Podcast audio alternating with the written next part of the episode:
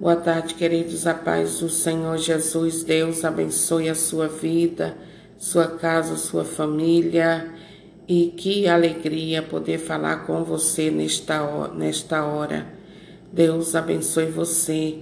Que o Espírito Santo cubra a sua vida, sua família e sua casa com toda sorte de bênçãos, em nome do Senhor Jesus. Eu quero meditar com você o capítulo 1 de Atos. A promessa do Espírito Santo. E a ele se manifestou vivo depois de sua paixão, com muitas provas aparecendo-lhes durante quarenta dias e falando das coisas do reino de Deus. E comendo com eles, ordenou-lhes que não se afastassem de Jerusalém, mas que esperassem aí o cumprimento da promessa de seu Pai, que ouvistes. Disse ele da minha boca, porque João batizou na água, mas vós sereis batizados no Espírito Santo daqui a poucos dias. Oh, glória! Aleluia! Aleluia, Jesus, pelo Espírito Santo. Bendita palavra do Senhor, querido e querida, para mim e para você nesta tarde. Glória a Deus por esta palavra, queridos. E por que que o Senhor ele disse aos discípulos que não se afastassem de Jerusalém, porque havia uma promessa do Espírito Santo que viria sobre eles. E o Espírito Santo que veio sobre eles viria para capacitá-los a serem testemunhas daquilo que viram e ouviram a respeito de Jesus, a respeito das coisas do céu. Porque para falar das coisas de Deus, para falar de Jesus, queridos, nós precisamos de estarmos cheios do Espírito Santo nós precisamos do Espírito de Deus agindo em nós e falando por nós. E ser cheio do Espírito Santo, meus queridos, não é fazer muito barulho, não é orar em línguas, gritando, aliás, orar no espírito, né? Porque o correto não é oração em línguas, é orar no espírito, oração no espírito. Não são essas coisas que dizem que alguém é cheio do Espírito Santo.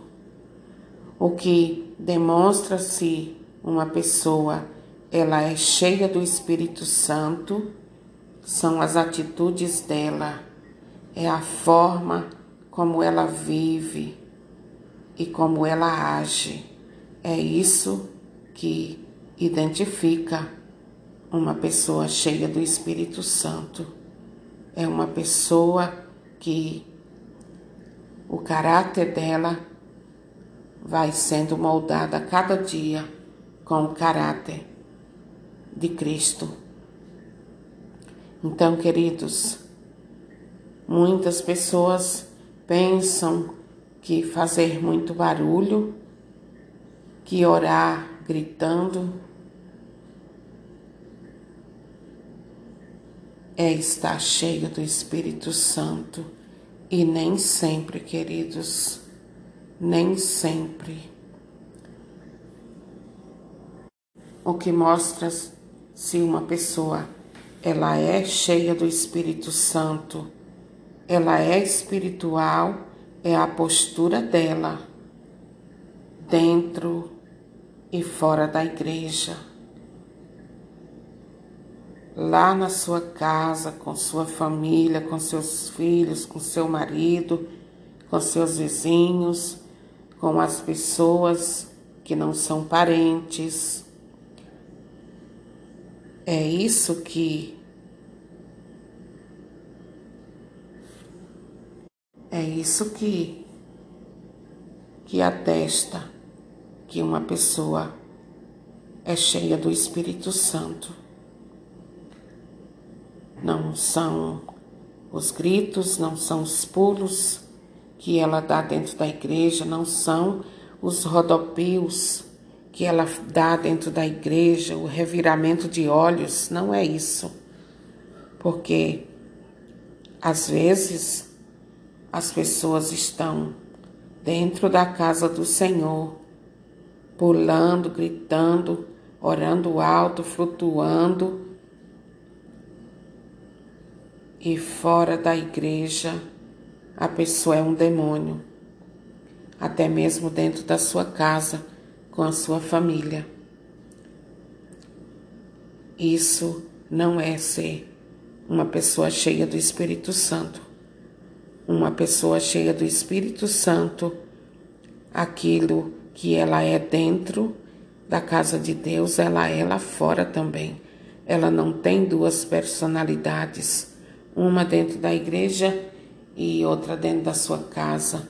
Ela é uma pessoa de uma única personalidade. Onde ela está, ela é a mesma coisa. Porque do contrário, que, do, do contrário, queridos, nós nos tornamos parecidas com criança que vive sujando as fraldas com o pecado. Não são determinados gestos, queridos, dentro da igreja que determinam se uma pessoa é espiritual ou não, e sim o caráter dela, o modo como ela se comporta fora e dentro da igreja. Deus deseja homens e mulheres de fato e de verdade cheios do Espírito Santo, porque só assim a glória de Deus ela vai se expandindo por todos os lados Seja um homem, uma mulher cheia de Deus, cheia do Espírito Santo. Ore, ore com poder, mas ore com verdade, com transparência diante de Deus. Amém, queridos. Deus abençoe. Que nesta tarde venha sobre você o batismo do Espírito Santo, o batismo no caráter de Cristo, para que você e eu possamos ser transparentes dentro e fora da casa de Deus. Amém.